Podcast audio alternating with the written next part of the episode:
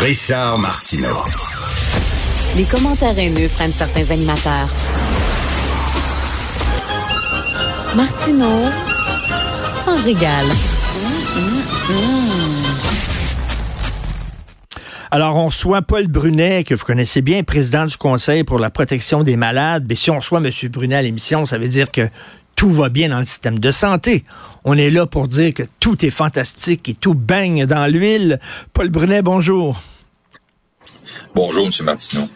Donc, euh, il y a une famille de Charlevoix qui a lancé un cri du cœur. Euh, leur mère, 77 ans, qui a de l'Alzheimer, qui est dans un CHSLD. Euh, elle s'est levée à un moment donné de son lit, je pense pour aller aux toilettes. Elle est tombée, elle s'est cassée une hanche. Et au CHSLD, on dit on n'a pas suffisamment de main-d'œuvre pour prendre soin d'elle, pour savoir si elle se lève ou pas. Fait pour la protéger, elle, euh, on l'a attachée euh, à son lit. C'est pas la première fois qu'on entend ce genre d'histoire-là. On l'a attachée comme un animal, littéralement, euh, à son lit. Elle est sous contention. en même temps, le CHSLD manque de main-d'œuvre. On dit si on l'attache pas, il n'y a pas tout le temps quelqu'un sur l'étage, puis là, elle va se promener, par risque de se blesser. Donc, on fait ça pour la protéger. C'est d'une histoire d'une tristesse sans nom, Paul Brunet. Oui, et, malheureusement pour l'établissement, c'est pas parce qu'il manque de monde que vos obligations de sécurité et d'intégrité pour les patients sont, sont relevées. Alors, ça peut être une explication, mais c'est pas une excuse, malheureusement. Et étrangement, M. Martineau, pour avoir visité certains lieux d'hébergement récemment, il n'y a pas de problème de main-d'œuvre.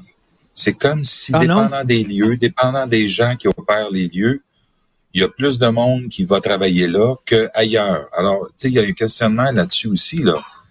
Euh, la, pénurie de main-d'œuvre a le dos large parfois. En tout cas, ça fait deux places que je fais en quelques semaines.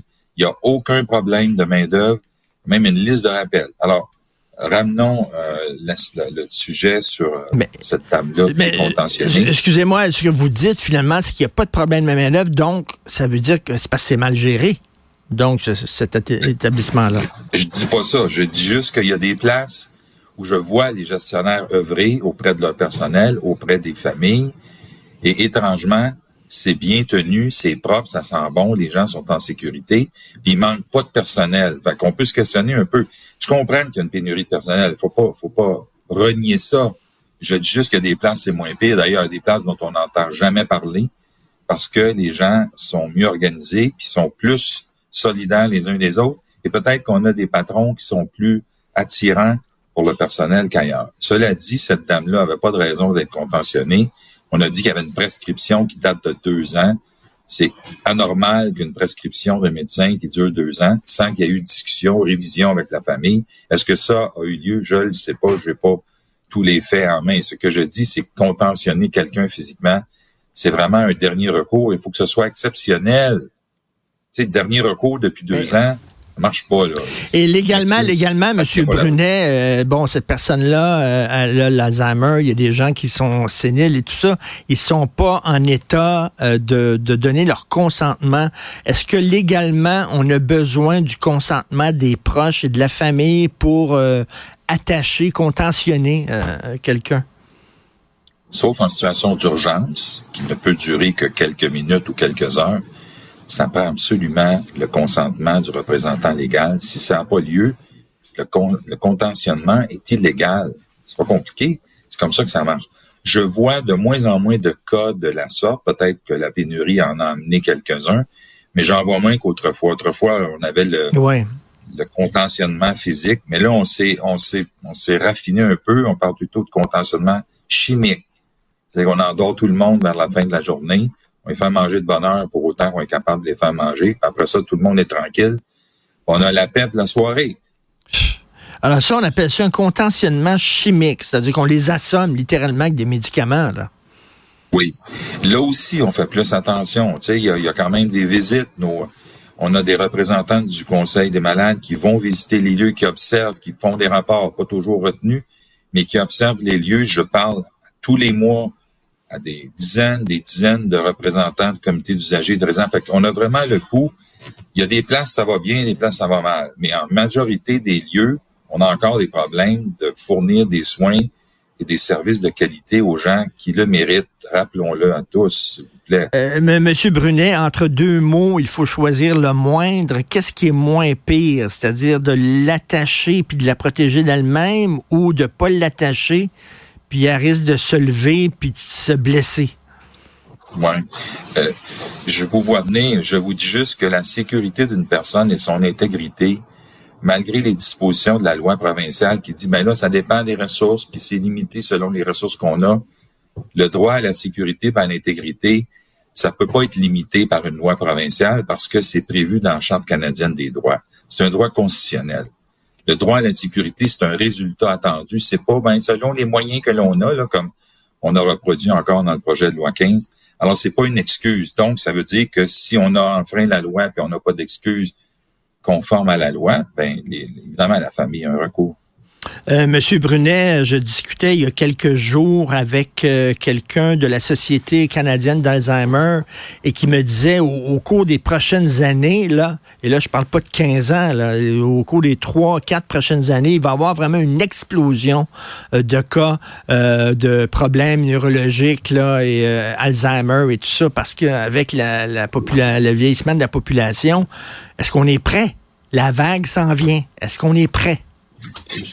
La question posée, hein? je me rappelle, moi, de l'ancien ministre Bolduc qui nous disait il y a une dizaine d'années, préparons-nous, parce ben qu'on va être une grosse gang avec des maladies puis des pertes cognitives.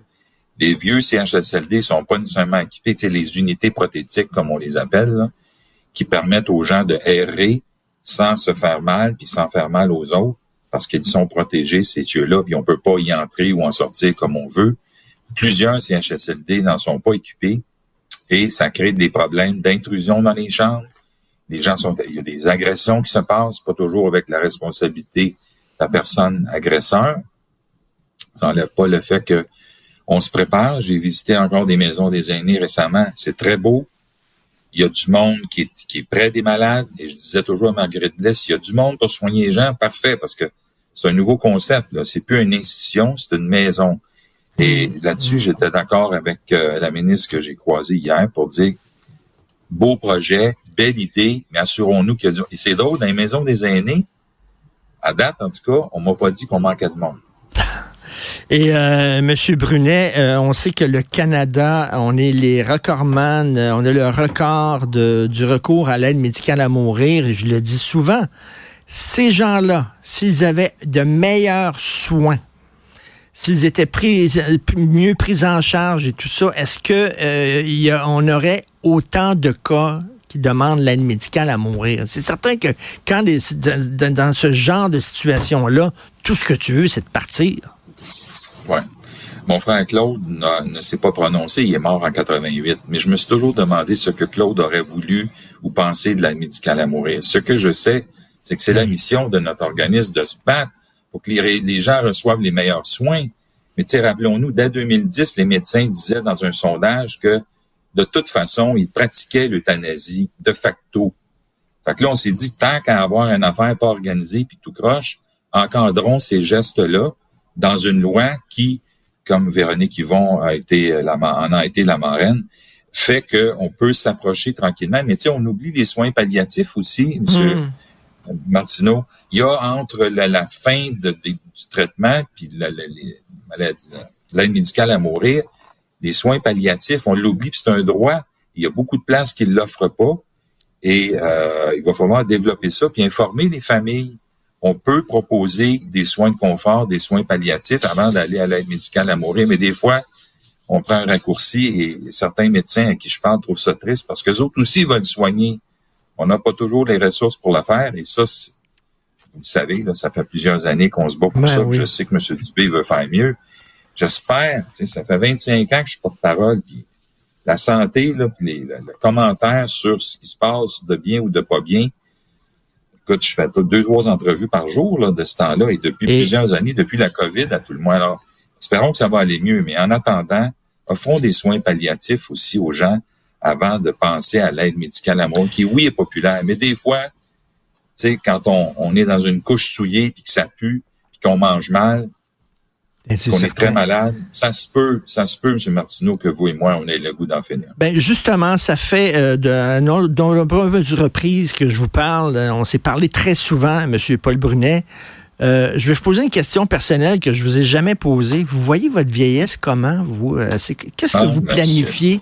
Qu'est-ce que vous planifiez pour vos, vos... là vous êtes encore euh, jeune et vigoureux là, euh, mais mais qu'est-ce que vous planifiez pour plus tard? Vous voyez ça comment? Écoute, ma mère a été infirmière en CHSLD pendant 30 ans. Et quand elle rentrait à la maison, avec tout le dévouement dont elle était capable, tu sais, son fils était lui-même en CHSLD, elle disait qu'elle voulait pas mourir dans un CHSLD. Elle est morte subitement à l'abbé en train de magasiner. J'aimerais ça, mourir subitement, moi aussi. On On veut pas se rendre là, hein? Vraiment, là. Quand on regarde ça, là, et euh, on, Et rappelons-le, tu sais, je me fais souvent dire que je bitch, tout ça, mais il y a des places où c'est bien tenu. D'ailleurs, on n'en entend pas parler de ces lieux-là. Fait qu'il faut, faut féliciter les hommes et les femmes qui opèrent ces lieux-là, qui y travaillent, parce qu'en général, dans une majorité, pas grande majorité, mais on, fait bien les choses. Mais ailleurs, il y a encore beaucoup de, travail à faire. Monsieur Brunet, vous savez, l'information, on parle des avions qui crachent, on parle pas des milliers d'avions qui chaque jour atterrissent sans aucun problème. Ça, on n'en parle jamais. On parle toujours des collisions d'avions, des avions qui tombent malheureusement. Et ça, c'est un avion qui est tombé, une femme en contention, une de trop.